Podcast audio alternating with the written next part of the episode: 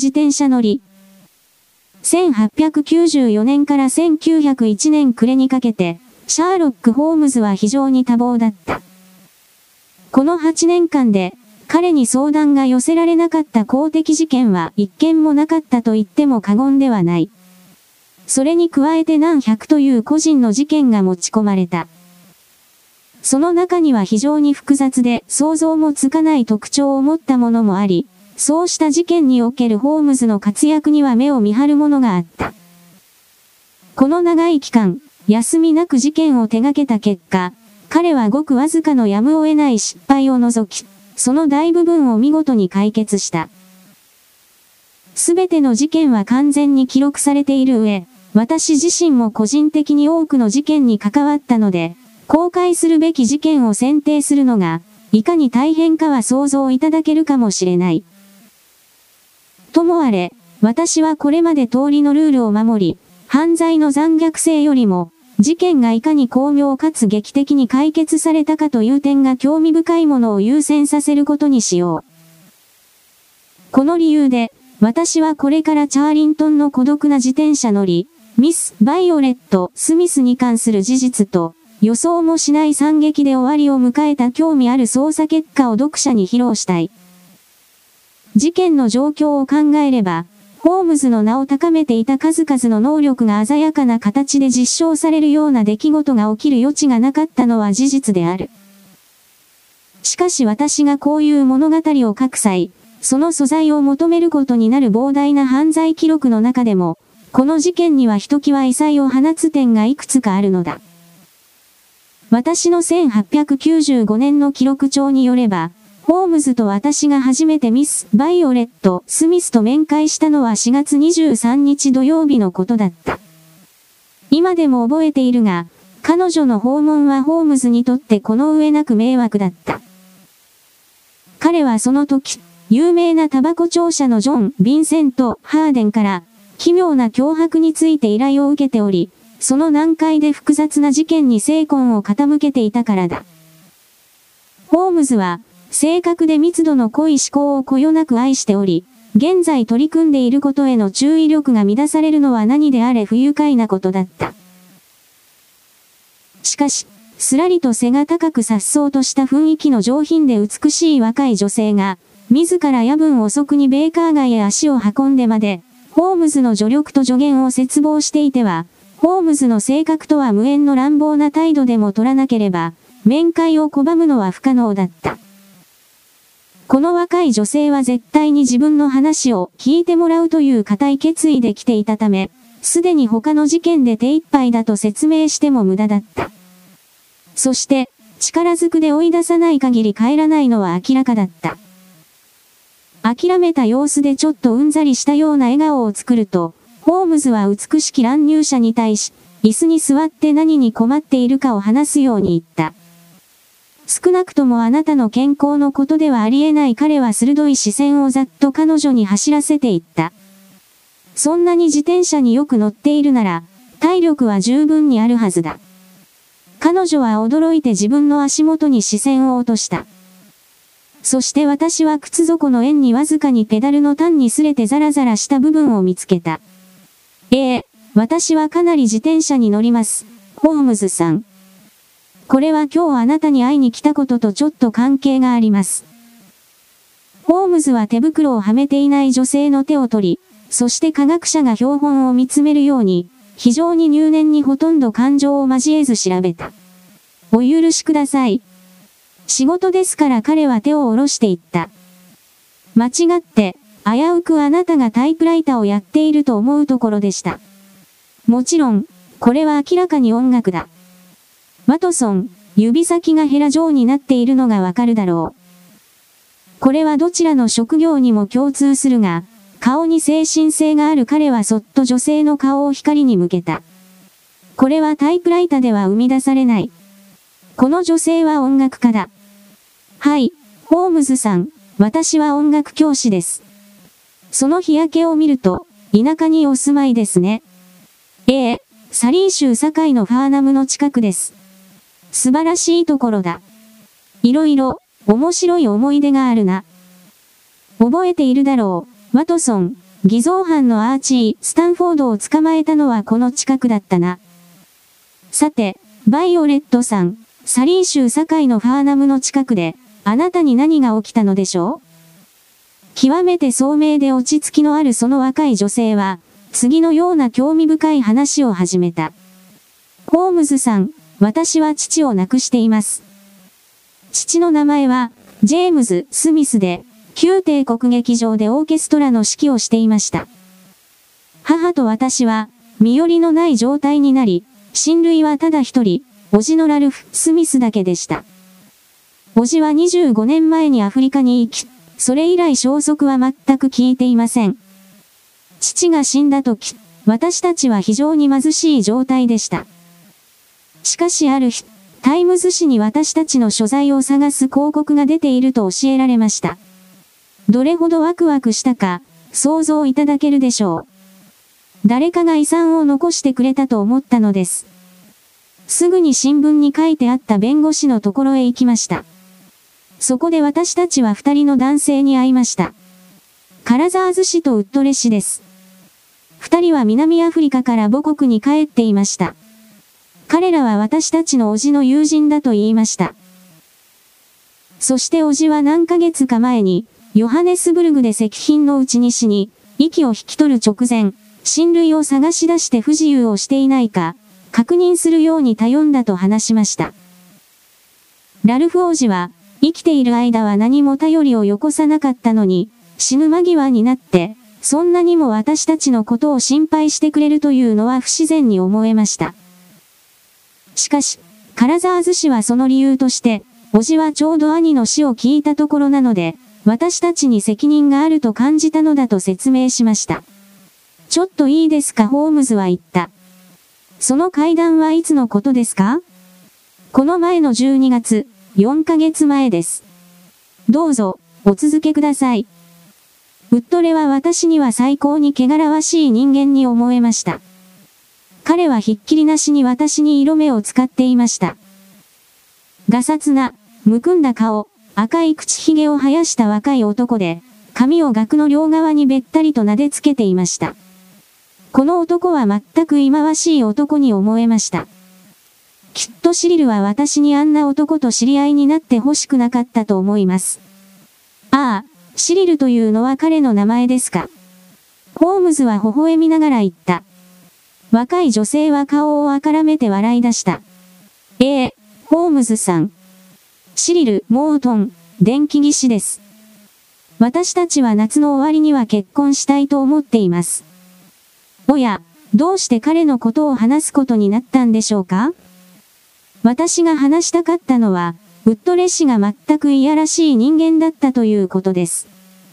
しかしずっと年長のカラザーズ氏はもっと感じのいい人でした。彼は色黒で血色は良くなく、髭をきれいに沿って無口でした。しかし礼儀正しく、笑顔が感じの良い人でした。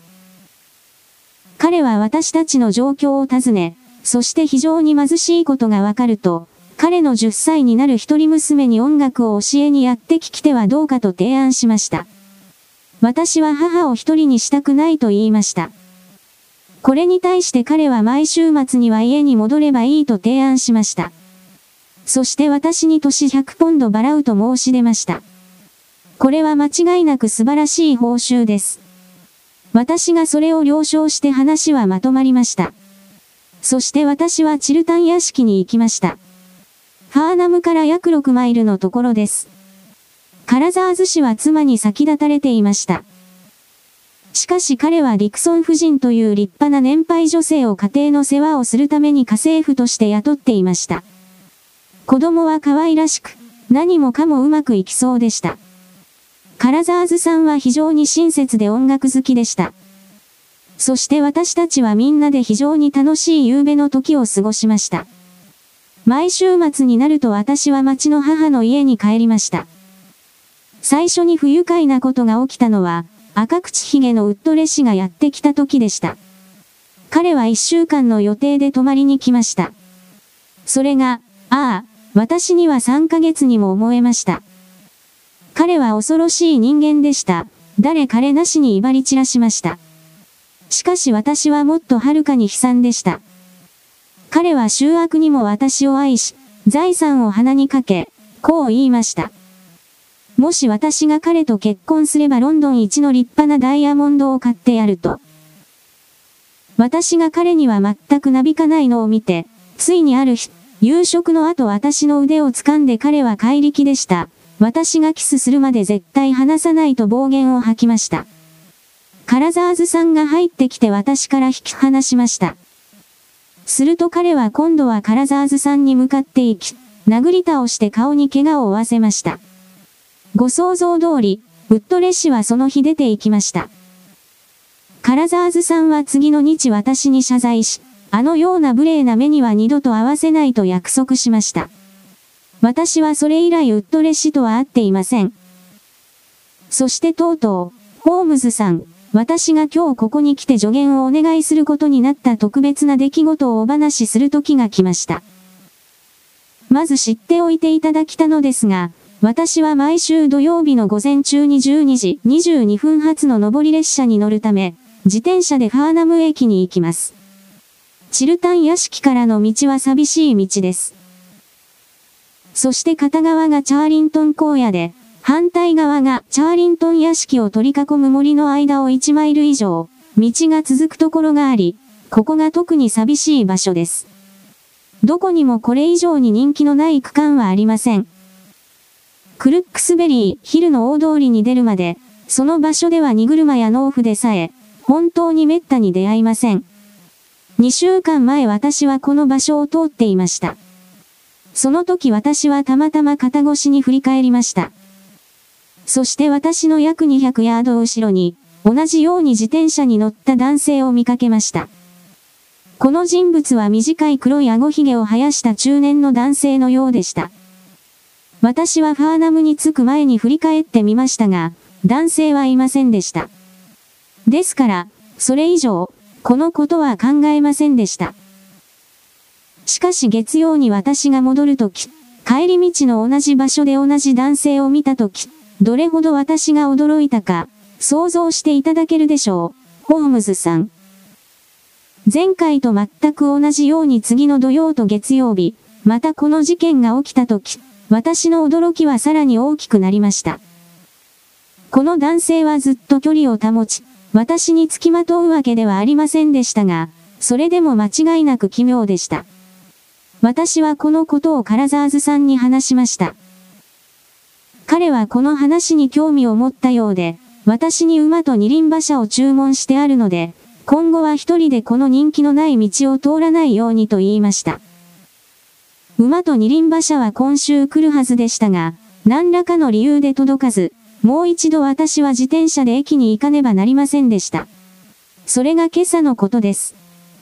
私がチャーリントン荒野に来た時、周りを見たのは当然でしょう。そして思った通り、そこに2週間前と全く同じように男がいました。常に私から距離を保っているので彼の顔ははっきりとは見えませんでしたが、間違いなく私の知らない人物です。彼は暗い色のスーツを着て布製の帽子を被っていました。彼の顔に関して私がはっきりと見極めることができたのは、黒い髭だけでした。今日、私は怯えていませんでした。それどころか好奇心でいっぱいになり、あの人物が誰で、一体何を企んでいるのかを見極めてやると決心しました。私は自転車の速度を落としました。しかし無効速度を落としました。それから完全に止まりました。しかし向こうも止まりました。それから私は彼を罠にかけました。道には急な曲がり角があります。私は自転車を非常に早く漕いでそのカーブを回りました。そして曲がった後、自転車を止めて待ちました。私は彼が慌てて回ってきて、ブレーキをかけても私の前を通り過ぎると予想していました。しかし彼は全く現れませんでした。その後、私は戻って行って曲がり角から後ろを見ました。1マイルの道が全部見えましたが、彼はどこにもいませんでした。さらに驚くことには、この地点には彼が逃げられるような脇道はありませんでした。ホームズは、クスクスと笑って両手をこすり合わせた。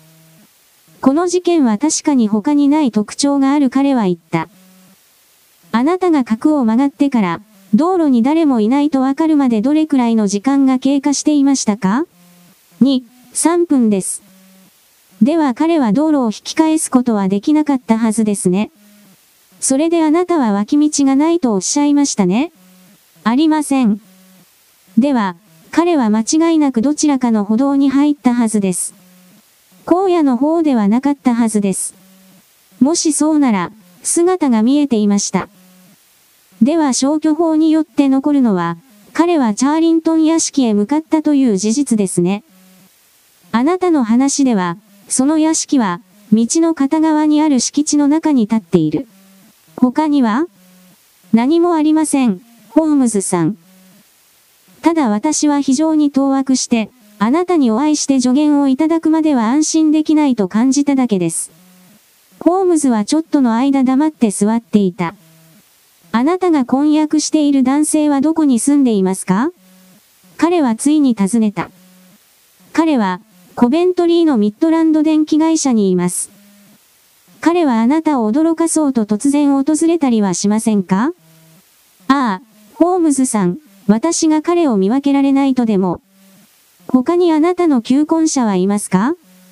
シリルと知り合う前は何人か。それ以降は？あのウッドレがいます。もし求婚者と呼べるならですが、他には？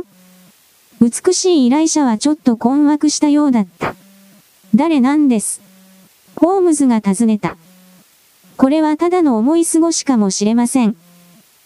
しかし私には時々、雇用主のカラザーズさんが私に非常な関心を抱いているように思えました。よく偶然一緒になったりします。夜になると私は彼の伴奏をします。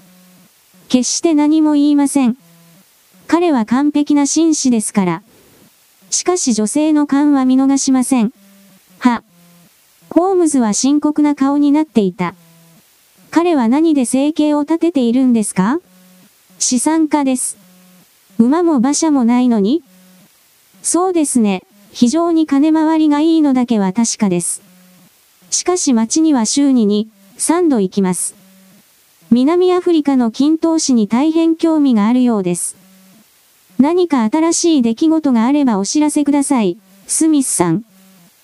私は今ちょうど非常に忙しいが、あなたの事件の捜査をする時間をいずれ見つけましょう。それまでの間、私に何も言わずに行動を起こさないように。さようなら、きっと何もかもうまくいくと思いますよ。ああいう女性に男が寄ってくるのは、自然の摂理だなホームズは考え事をするとき、用のパイプを引き寄せながら言った。しかし求婚者が、人気のない田舎の道を自転車に乗ってくるはずはない。どう考えても愛情を悟られたくない人物だ。しかしこの事件には興味深く示唆的な事実がある、ワトソン。ある地点でしか、男が現れないということか？その通り。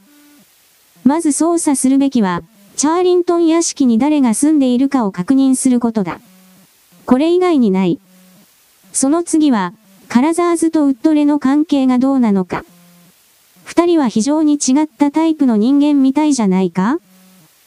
どうして二人でこれほど懸命にラルフ・スミスの親類を探し当てようとしたのか？さらにもう一点。家庭教師に相場の2倍を支払うのに、駅から6マイルも離れていて一頭の馬も置かないというのは、一体どんな家庭だ？奇妙だ、ワトソン、実に奇妙だ。現地に行くつもりか？いや、ワトソン、君が行ってくれ。これはくだらない恋愛事件かもしれないだろう。そのために別の大事な調査を中断するのは無理だ。月曜の早い時間にハーナムに着くようにしてくれ。そしてチャーリントン荒野の近くで隠れる。自分の目で出来事を観察する。そして自分の判断で行動する。それから、屋敷の住民について調査したら、ここに帰ってきて僕に報告する。さてワトソン、解決までたどり着けそうなしっかりした足場を手に入れない限り、この件についてはもう一言も話さんぞ。彼女が月曜日、ウォータールー9時50分発の列車で戻るのは事前に確認しておいたので、私は早めに出発して9時13分の列車を捕まえた。ファーナム駅では、簡単にチャーリントン荒野への道を教えてもらうことができた。若い女性が奇妙な経験をした現場はすぐに判明した。片側は開けた荒野、反対側は堂々とした木が所々に立っている私園を取り囲む古い一位の生垣になっており、道はその間を通っていた。ところどころ苔が生えた石造りの正面入り口があり、両側の柱の上には口かけた紋章があった。しかしこの中央の馬車道以外に、私は、生垣に何箇所か切れ目があり、そこを小道が通っている地点を見つけた。建物は道からは見えなかったが、そちらの周辺はどこも陰鬱で口かけた様子だった。明るい春の太陽の日差しの下で、ハリエニシダが見事な輝く花を咲かせており、荒野は金色の斑点に覆われていた。屋敷への入り口と長い道路の両方向をどちらも見渡せるように、私は一つの茂みの後ろに陣取った。私が荒野に降りた時は道には人影がなかったが、隠れると同時に、私が来た逆方向から自転車に乗った人物がやってくるのが目に入った。男は暗い色のスーツを着ており、黒い髭を生やしているのが見えた。チャーリントンの敷地の外れに着くと、彼は自転車を飛び降りて生垣の隙間に入り、私の場所からは見えなくなった。15分が過ぎた。その時、2台目の自転車が現れた。今度は、駅の方からやってくる若い女性だった。彼女がチャーリントンの生垣のところに来た時、あたりを見回すのが見えた。次の瞬間、隠れていた場所から男が現れ、自転車に飛び乗って彼女の後を追い出した。広大な景色の中で、動く人影はこの二つだけだった。優美な女性は自転車にまっすぐに座っていたが、後ろの男はハンドルに低くうつ伏せになっていた。すべての行動に、妙に周りをはばかる気配があった。彼女は振り返って男を見ると速度を緩めた。男も速度を落とした。彼女は止まった。男も彼女の後ろ200ヤードを保ったまま、すぐに止まった。彼女はここで予想外の大胆な行動に出た。突然車輪を返すと、男に向かってまっすぐに走り出したのだ。しかし、男も彼女と同じように機敏で、死に物狂いで矢のように走り去った。間もなく彼女はまた道路に姿を現した。頭をツンと澄ましたように上げ、それ以上物言わぬ付き添いを相手にはしなかった。男も戻ってきた。そして道を曲がった地点で私の視界から消えるまでずっと距離を保ち続けていた。私は隠れた場所に残っていたが、そうしていてよかった。間もなく男がゆっくりと自転車を漕ぎながら戻ってきて、再び姿を現したからだ。男は屋敷の門の方に曲がり、自転車から降りた。数分間、男がこのまで立っているのが見えた。男は手を胸元に上げていて、ちょうどネクタイを整えているように見えた。それから男は自転車に乗ると間に向かう馬車道に入り、私から遠ざかっていった。私は荒野を走って越え、この間から覗いた。遥か遠くに、ちらりとチューダー様式の煙突が突き出た古い灰色の建物を見ることができた。しかし馬車道は葉が密な生垣の間を通っていたので、男の姿はもう見えなかった。しかし私は自分でもなかなかうまく朝一番の仕事をこなしたと思った。そして意気揚々とファーナムまで歩いて行った。地元の不動産屋で、チャーリントン屋敷について尋ねたが、彼らは何も知らず、ポール・モールの有名な会社を紹介した。私が帰る途中そこへ寄ると、店員が礼儀正しく応対してくれた。いいえ、この夏、チャーリントン屋敷は空いていません。ほんの少し遅すぎましたね。1月ほど前に貸し出されました。賃借人の名前はウィリアムソン氏です。立派な初老の方でしたよ。礼儀正しい店員は、申し訳ないが顧客の個人的なことについてはこれ以上話すことができないと答えた。シャーロック・ホームズはその夜、私のこの長い報告を注意深く聞いていた。しかし聞き終わっても、よくやったの一言もなかった。私はそれを期待し、それくらいの値打ちがあると思っていたのだ。彼は褒めるどころか、普段から厳しい顔をさらに険しくして、私のやったこと、やり損ねたことを指摘し始めた。ワトソン、君は非常にまずい場所に隠れた。君は生垣の後ろにいるべきだった。そうすればこの興味ある人物を近くで見ることができたはずだ。実際はどうだ？数百ヤードも離れた場所からの目撃談など、スミス・ジョーの話以下だ。彼女はその男を知らないと考えている。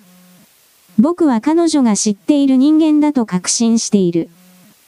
そうでなければ、なぜあそこまで必死になって自分の要望が確認できない距離を保とうとするんだ？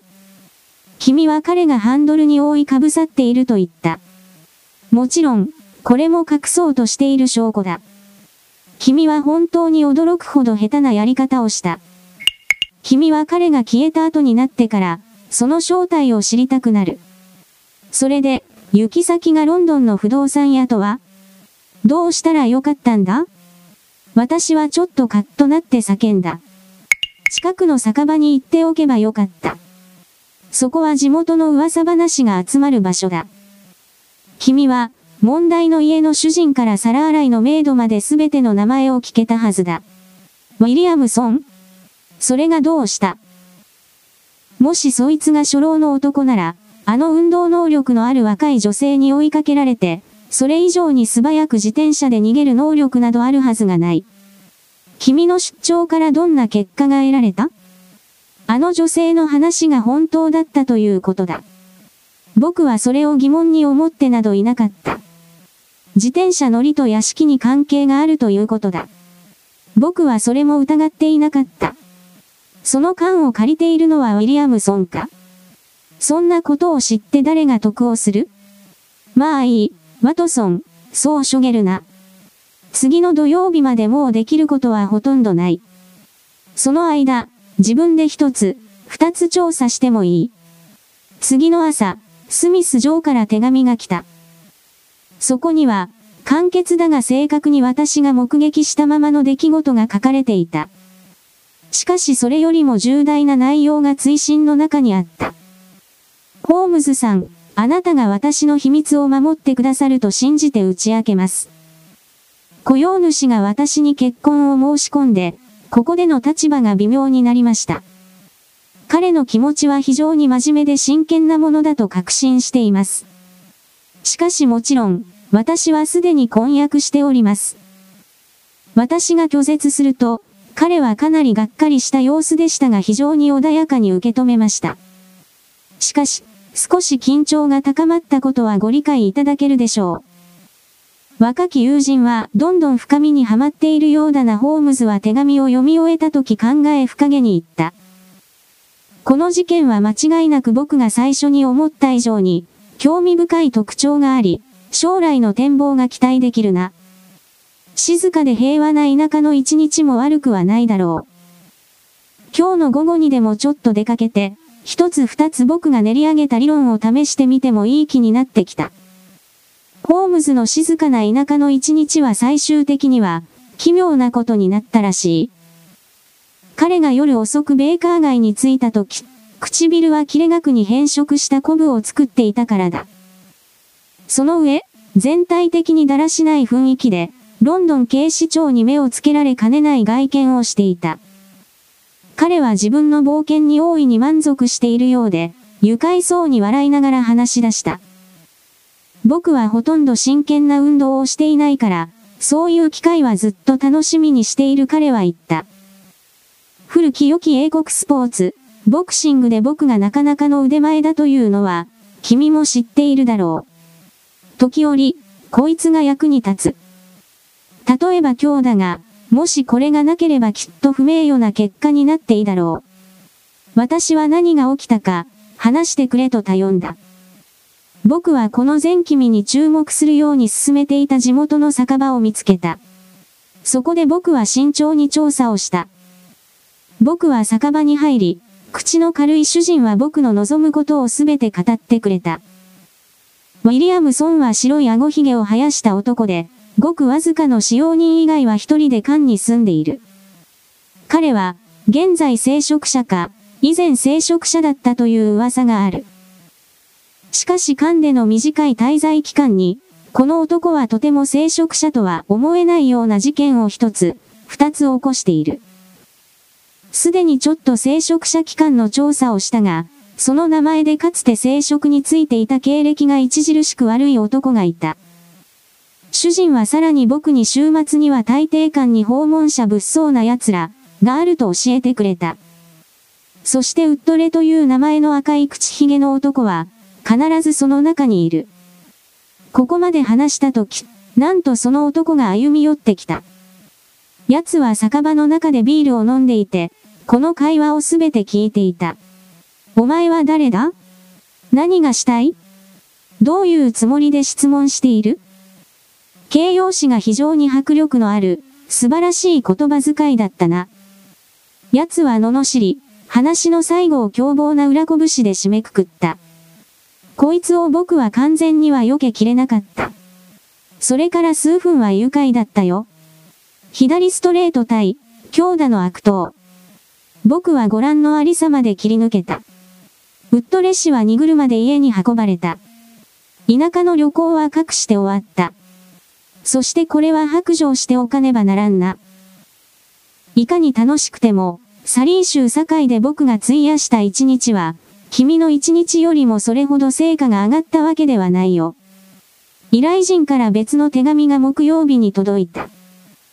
私がカラザーズさんの仕事を辞めることにしたと聞いても、ホームズさんは驚きにはならないと思います。いくら給料が良くても、この不快な状況には見合いません。土曜日、私は街に行きますが戻るつもりはありません。カラザーズさんは馬車を入手しましたので、人気のない道の危険は、もし何らかの危険があったとしても、もう大丈夫です。私がここを去る気になった理由は、単にカラザーズさんとのギクシャクした関係だけでなく、あのいやらしいウッドレという男がまた現れたからです。彼はいつでも恐ろしいのですが、これまでよりもさらに恐ろしい外見でした。何か事故を起こしたようで、顔が非常に変形していたからです。私は彼を窓から見ましたが、会わずに済んで本当に良かったと思いました。彼はカラザーズさんと長い話をしていました。その後で非常に興奮していたようでした。ウッドレは近くに住んでいるに違いありません。それはここに泊まっていなかったのに、私が今朝、生垣の中でこそこそしている彼の姿をまた見かけたからです。獰猛な野獣を話しておいた方がまだマシだと思いました。私は言いようがいほどあの男を嫌いを恐れています。どうしてカラザーズさんはあんな男を一瞬でも我慢できるのでしょう？しかし、土曜日になれば、すべての問題は終わります。そうあってほしいな、ワトソン、そうあってほしいホームズは重々しく言った。この小さな女性の周りで何か大変な悪巧みがうごめいている。そして誰にも危害を加えられることなく、彼女が無事に最後の旅立ちをできるようにするのが我々の責務だ。ワトソン、時間を割いて土曜の朝一緒に行こう。我々二人が関わり合った興味深い捜査が、絶対に不都合な結果に終わらないようにしなければ。実は私はこの時点まで、深刻な事件だとは受け止めていなかった。それは私には危険というより機械で奇妙だと思えていた。非常に美しい女性を待ち伏せして、後を追いかける男というのは、よく聞く話だ。そしてもしこの男が、彼女に話しかけられないだけでなく、彼女が近づくと逃げ出しさえするほど臆病なら、そんなに恐ろしい襲撃をすることは考えられない。ウッドレという悪党はそれとは非常に違った人間だ。しかし我々の依頼人にみだらなことを仕掛けたのは、一度きりだ。そして今回、彼はカラザーズの家に来たが彼女に会わせろとは言っていない。自転車に乗った男は間違いなく酒場の主人が話していた。間に週末集まる男たちの中の一人だ。しかし彼が誰か、または何の目的があるかは、まだよくわからない。この奇妙な出来事の連鎖の裏に、実は惨劇が潜んでいたと判明するかもしれないと私が思い始めたのは、ホームズが固い態度で、家を出る前にポケットに拳銃を忍ばせたからだった。夜は雨模様だったが、朝は快晴だった。そして、花が咲いて燃え立つようなハリエニシダの茂みがあるヒースに覆われた田舎地方は、茶色と灰色のロンドンを見飽きた目には全てがさらに美しく見えた。ホームズと私は清々しい朝の空気を吸い、鳥のさえずりと新鮮な春の息吹を楽しみながら、広い砂っぽい道を歩いていった。クルックスベリー、ヒルの片部を通る道の高い地点に立つと、古い歌詞の木の間から不気味な感がそびえ立っているのが見えた。木は相当古いものだったが、それでもそれに取り巻かれている建物よりは新しかった。ホームズは下っていく長い道を指さした。それは赤みがかった黄色の帯のように、茶色いヒースと新緑の森の間を曲がりくねって続いていた。遠くから乗り物が黒い点のようにこちらにやってくるのが見えた。ホームズは苛立ちの叫びを上げた。30分の余裕を見ていたのに彼は言った。もしあれが彼女の馬車なら、彼女はいつもより早い列車に乗るつもりで向かっているに違いない。まずいぞ、ワトソン。我々が頑張っても彼女に会う前にチャーリントンを過ぎてしまうぞ。そこから先は、高台を過ぎて、もうその乗り物を見ることはできなかった。しかし我々は先を急いだ。座りがちの生活をしている私にはこの速さはちょっと体に応えたので、どうしても遅れ始めた。しかしホームズは、ペースを落とさなかった。彼は無尽蔵の精神エネルギーを蓄えていて、いつでもそれを利用できたからだ。彼の弾むような足取りは全く緩まなかったが、私から100ヤード先まで行った時、突然立ち止まった。そして彼が絶望したように手を振り上げるのが見えた。同時に、空の馬車を引いた馬が手綱を引きずったまま、駆け足で曲がり角を回って姿を現し、こちらにぐんぐんと近づいてきた。遅すぎた、ワトソン、遅すぎた。私が喘ぎながら彼の横まで走っていくとホームズが叫んだ。早めの列車に乗るというのを見越しておかなかったとは、なんて馬鹿なんだ。これは誘拐だ。ワトソン、誘拐だ。殺されたのか。どうなったか、わからん。道を塞げ。馬を止めろ。それでいい。さあ、飛び乗れ。この大失敗の取り返しがつくのか確かめるぞ。我々は馬車に飛び乗った。そしてホームズは馬を返した後、鋭く鞭をくれ、道を素早く戻った。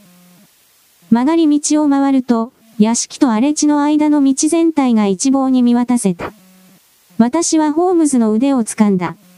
あいつがいる。私は喘ぎながら言った。孤独な自転車乗りが我々の方に向かっていた。彼は持てるエネルギーをペダルの上にかけるために、頭を下げ背を丸め、競輪選手のように走ってきた。突然、彼は顎ひげを生やした顔を上げ、我々がすぐ近くにいるのを見ると、自転車から飛び降りて止まった。石炭のように真っ黒な顎ひげは真っ青な顔と奇妙な対比をなしていた。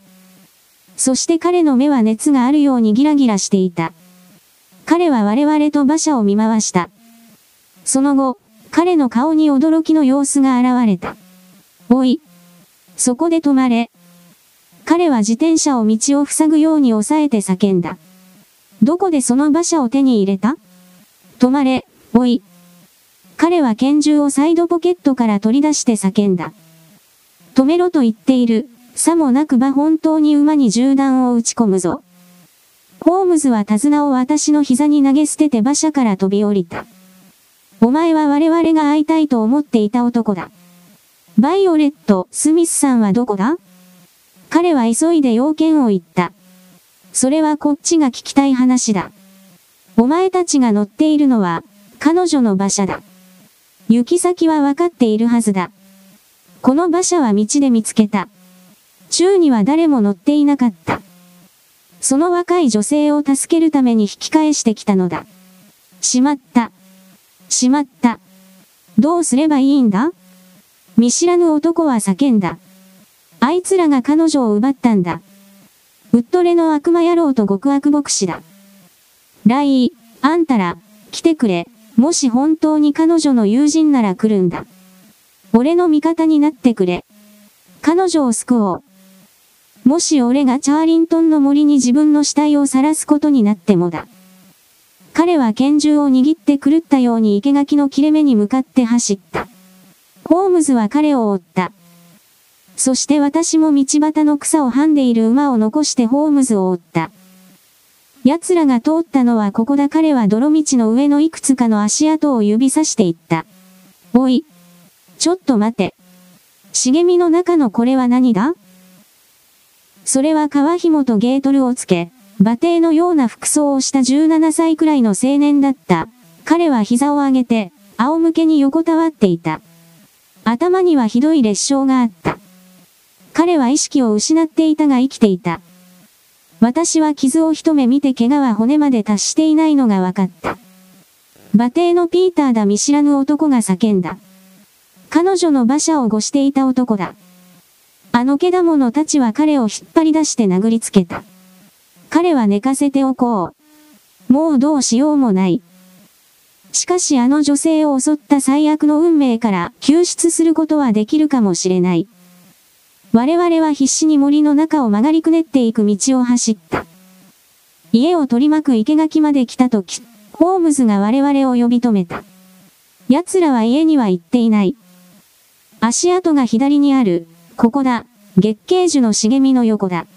あ、言わないことじゃない。彼が話していると、甲高い女性叫び声が、恐怖の錯乱に震えた絶叫が、目の前の密集した低木の茂みの向こうから湧き上がった。叫び声がほとんど悲鳴のようになった瞬間、窒息して喉が鳴るような音が聞こえて、突然悲鳴が止んだ。こっちだ。こっちだ。奴らはボーリング場にいる見知らぬ男が茂みを駆け抜けながら叫んだ。ああ、卑劣な犬目が。ついてきて、皆さん、遅すぎた。遅すぎた。なんということだ。我々は突然当たりを古い木立に囲まれた見事な芝生の空き地に飛び込んだ。その一番奥の大きな歌詞の木陰の中に、奇妙な組み合わせの三人が立っていた。一人は依頼人の女性で、口にハンカチを巻きつけられれ、気を失ってぐったりした。その向かいに、残忍そうなむくんだ顔の赤い口ひげを生やした若い男が立っていた。彼はゲートルを巻いた足を広げ、片手を腰に当て、もう一方の手で乗馬鞭を揺らしていた。全身が勝ち誇ったような虚勢を張っている感じだった。明るいツイードスーツの上に短い包囲をまとった灰色の顎ひげの老人が、二人の間にいて、明らかにちょうど結婚式を終えたところだった。我々が現れると祈祷書をポケットに入れ、邪悪な花婿に陽気な祝いの言葉をかけて背中をポンと叩いたからだ。結婚したのか？私は息を切らしながら言った。恋。先導役の男が言った。恋。彼は空き地を走って行った。ホームズと私はすぐ後を追った。我々が近づくと、女性がよろめいて木の幹にもたれかかった。ウィリアムソン元牧師は、嘘くさい礼儀正しさでお辞儀をし、ゴロつきのウッドレは、浮かれたように野蛮で大きな笑い声を上げて前に出てきた。顎ひげは取ったらどうだ、ボブ彼は言った。はっきりとお前だとわかるぞ。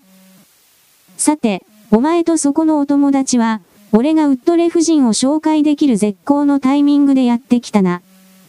我々を連れてきた男の返答は奇妙なものだった。彼は変装していた黒い顎ひげをつかむと、それを地面に投げ捨て、その下にあった、綺麗に髭を剃った面長の顔をあらわにした。それから、彼は拳銃を構えて若い悪党に向けた。悪党は手に持った物騒な乗馬鞭を揺らしながら彼に向かって近寄ってきていた。そうだ彼が言った。俺は、ボブ・カラザーズだ。そして俺は公主刑になろうとも、この女性の名誉を守ってみせる。もしお前が彼女に危害を加えたらどんなことになるか、警告しただろう。だから、いいか。その通りになるぞ。お前はちょっと遅すぎた。彼女は俺の妻だ。いや、お前の未亡人だ。彼の拳銃が鋭い音を立てた。そしてウッドレのベストの前から血が噴き出すのが見えた。彼は叫び声を上げてくるくると回り、仰向けに倒れた。おぞましい赤ら顔はさっと恐ろしい白いまだらに覆われた。まだ包囲を着ていた老人は、私が聞いたこともない汚い罵り言葉を次から次へと吐き出し、そして自分の拳銃を抜いた。しかしそれを構えかけて、彼はホームズの拳銃の重心に視線を落とした。もうたくさんだホームズは冷たく言った。拳銃を捨てろ。ワトソン、拾い上げろ。それを頭に突きつけろ。ありがとう。カラザーズ、お前もその拳銃を渡せ。もう暴力はいらん。さあ、渡せ。あなたは一体誰なんです僕はシャーロック・ホームズだ。なんと。僕のことは耳にしていると見える。僕は警察が来るまで、その代理となる。そこの君。彼は空き地の隅に姿を現していた怯えた馬蹄に叫んだ。こっちに来い。この手紙を持ってハーナムまでできる限り、馬車を飛ばせ彼は手帳を破った紙にちょっとした文章を書き殴った。警察の最高責任者にこれを渡せ。彼が来るまで、お前たち全員を僕が交流する。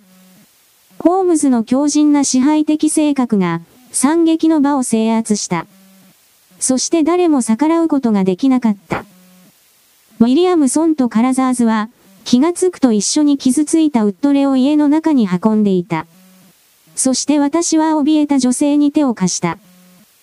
怪我をした男はベッドに寝かせられ、ホームズの依頼で私が彼を診察した。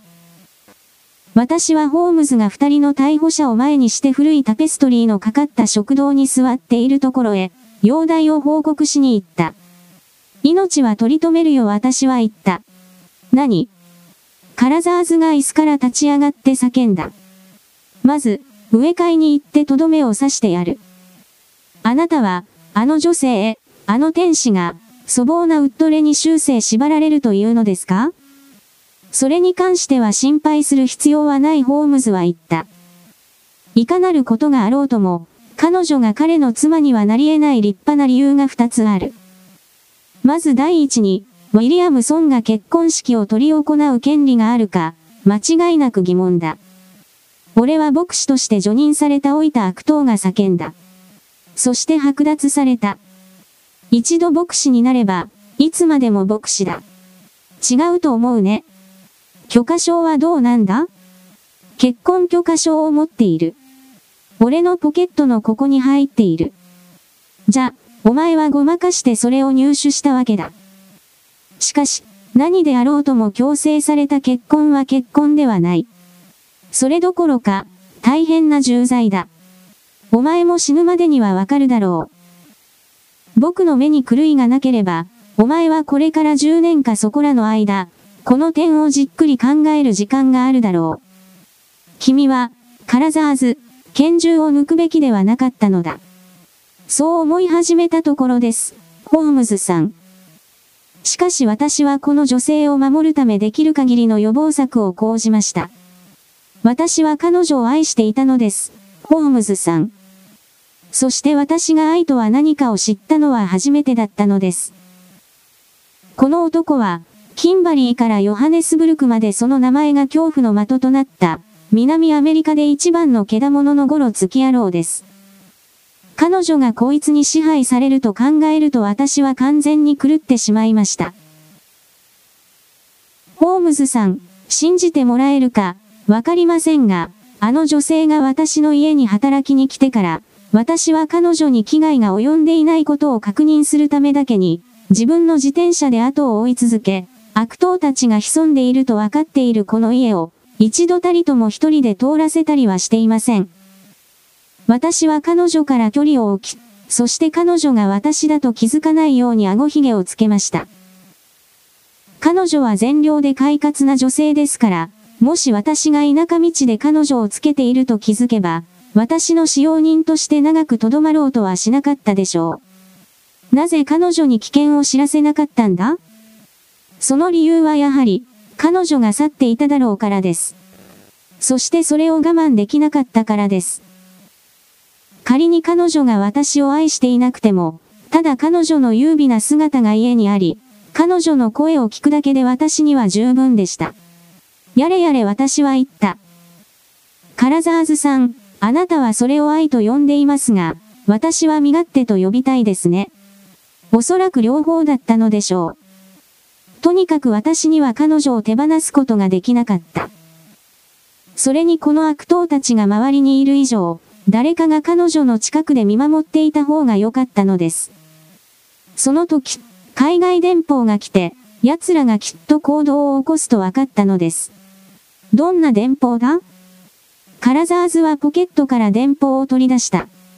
これです彼は言った。それは短く簡潔だった。老人は死んだ。ふむ。ホームズが言った。僕は何が起こったか、わかっていると思う。だから僕にはこの電報がなぜ君の言うように、彼らを土壇場に追い込んだか、理解できるな。しかしこの待ち時間で、君から話を聞くのも悪くないだろう。包囲をまとってはいるが神に見放された老人が突然悪態をつき始めた。おい。彼は言った。もし俺たちのことを裏切ったら、ボブ、カラザーズ、お前がウッドレにしたようにしてやるからな。お前の気持ちがすっきりするならあの女のことでメソメソしてもいい。それはお前自身の問題だからな。しかしこの私服警官に仲間を撃ったら、必ず思い知らせてやる。孫子との興奮めさるなホームズは葉巻に火をつけながら言った。この事件でお前たちが悪事をしでかした証拠は十分だ。僕は個人的な興味のためにちょっとした詳細を聞くだけだ。しかしもし話せないと言うなら、僕が話そう。そうすればお前たちもどれ程度まで隠しておけそうか、わかるだろう。まず最初に、君たち三人は南アフリカからこの犯罪を目論んでやってきた。ウィリアムソン、お前と、カラザーズ、お前と、それからウッドレだ。嘘一号だ老人が言った。二ヶ月前までこの二人のどちらにも会ったことはない。それに生まれてアフリカに行ったことはない。そういうことだ。デシャバリ・ホームズ。彼が言っているのは本当ですカラザーズが言った。よし、よし、お前たち二人が来た。こちらの孫子殿は国産品だ。お前たちは南アフリカでラルフ・スミスと知り合った。お前たちは彼の命がそう長くないことが分かった。お前たちは彼の名が財産を引き継ぐことになるだろうと知った。これはどうだ？カラザーズはうなずき、ウィリアムソンは罵った。相続人になるのは間違いなく彼女だった。そしてお前たちはその老人が遺言を残さないだろうと分かっていた。読み書きができなかったんですカラザーズが言った。だからお前たち二人はやってきた。そして女性を探し当てた。考えていたのはお前たちの一人が彼女と結婚し、もう片方は分け前をもらうということだ。何かの理由で、ウッドレが夫役に選ばれた。その理由は何だ？旅の途中で彼女をかけてカードをしました。勝ったのは彼でした。なるほど。お前が若い女性を雇い入れ、そこでウッドレが色ごとを仕掛ける。彼女は彼が酔いどれのけだものだとわかる。だから彼には近寄ろうともしなかった。そうこうしている間に、お前自身がこの女性を愛してしまったので、計画はかなり乱れた。お前はこれ以上、あの悪漢が彼女を物にするという計画に我慢できなくなったんだなええ、絶対に、我慢できませんでした。お前たちの間で言い合いになった。彼は怒ってお前から去り、お前とは関係なく自分の計画を練り始めた。ウィリアムソン、この紳士に話せることはそう多くなさそうだなカラザーズは苦々しい笑い声とともに大声で言った。ええ言い合いになりました。そして彼は私を殴り倒しました。腕力で劣っているわけでは絶対にありませんがね。その後で彼がいなくなりました。それは彼がこの牧師と知り合いになった時でした。私は、彼女が駅まで行く際に必ず通る戦場のこの土地に、二人が一緒に胃を構えたことを知りました。私はそれ以来彼女から目を離しませんでした。何か悪事が企まれていることが分かっていたからです。私は時々彼らに会いました。彼らの狙いを知りたくてたまらなかったからです。二日前、ウッドレがラルフ・スミスが死んだというこの電報を持って私の家に来ました。彼は私に契約を守るつもりがあるか、尋ねました。私はその気はないと言いました。彼は私が彼女と結婚して彼に分け前を渡すというのはどうかと尋ねました。私は、そうしたいが、彼女は私と結婚するつもりはないだろうと言いました。彼は言いました。最初に彼女と結婚してしまおう。1、2週間経てば彼女も状況が変わったとわかるかもしれない私は、そんな暴力には加担するつもりはないと言いました。彼は口汚い悪党らしく罵りると、きっと彼女を奪うと誓いながら出て行きました。彼女はこの週末に私のところから去ることになっていました。そして私は彼女を駅まで連れて行く馬車を手に入れました。しかし私は不安だったので自転車で彼女を追いかけました。しかし、彼女は急に出て行きました。そして私が彼女に追いつく前にこの危害が加えられました。私がそれを初めて知ったのは、あなた方二人が彼女の馬車で戻ってくるのを見た時でした。ホームズは立ち上がり、葉巻のタンを暖炉に投げ捨てた。僕はひどく鈍感だったよ、ワトソン彼は言った。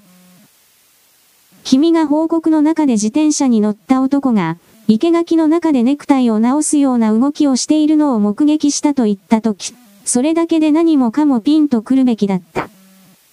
しかし興味深く、ある観点からは得意な事件に出会えたことは満足してもいいだろう。地元警官が3人、馬車道をやってくるのが見えるな。嬉しいことにあの馬蹄も遅れずについてきている。だから彼もこの妙な花婿も、今朝の冒険で高級的な障害は残らないようだな。ワトソン、君の医者としての実力があればスミス・ジョーの面倒を見て、もし彼女が十分回復していれば、我々が喜んで母親の家までお連れすると伝えることができるだろう。もし彼女がまだ十分回復していないというなら、ミッドランドの若き電気技師に電報を打とうかとほのめかせば、おそらく良くなるんじゃないかな。君に関しては、カラザーズ君。君はこの邪悪な計画に加担したことを償うためにできることをやったと思う。これが僕の名詞だ。もし法廷で僕の証言が役に立つなら、いつでも連絡してくれ。おそらく読者も分かっていただけるだろうが、我々は休むことなく、目まぐるしい活動をしているので、話をきちんと締めくくり、興味深い人たちの期待に応えて、最終的にどういう結果になったかを記述するのが難しいことがよくある。一つの事件は別の事件の序章となり、そして一旦危機が去れば、その登場人物は忙しい生活という舞台から永遠に退場する。しかし、この事件記録の最後に短いメモが残っていた。そこで私はバイオレット城は実際に巨額の財産を相続したと記録している。そして今、彼女はウェストミンスターで著名な電気工事会社、モートンケネディ社社長、シリル・モートンの妻になっている。ウィリアムソンとウッドレは、二人とも誘拐と暴行で裁かれ、前者は7年、後者は10年の刑を受けた。カラザーズの運命については、私は記録を残していない。しかしウッドレが非常に危険な悪党という評判が高かったため、彼の暴行は法廷でそう重要とはみなされなかったことは間違いない。そして私は裁判官を満足させるは数ヶ月の刑で十分だったと考えている。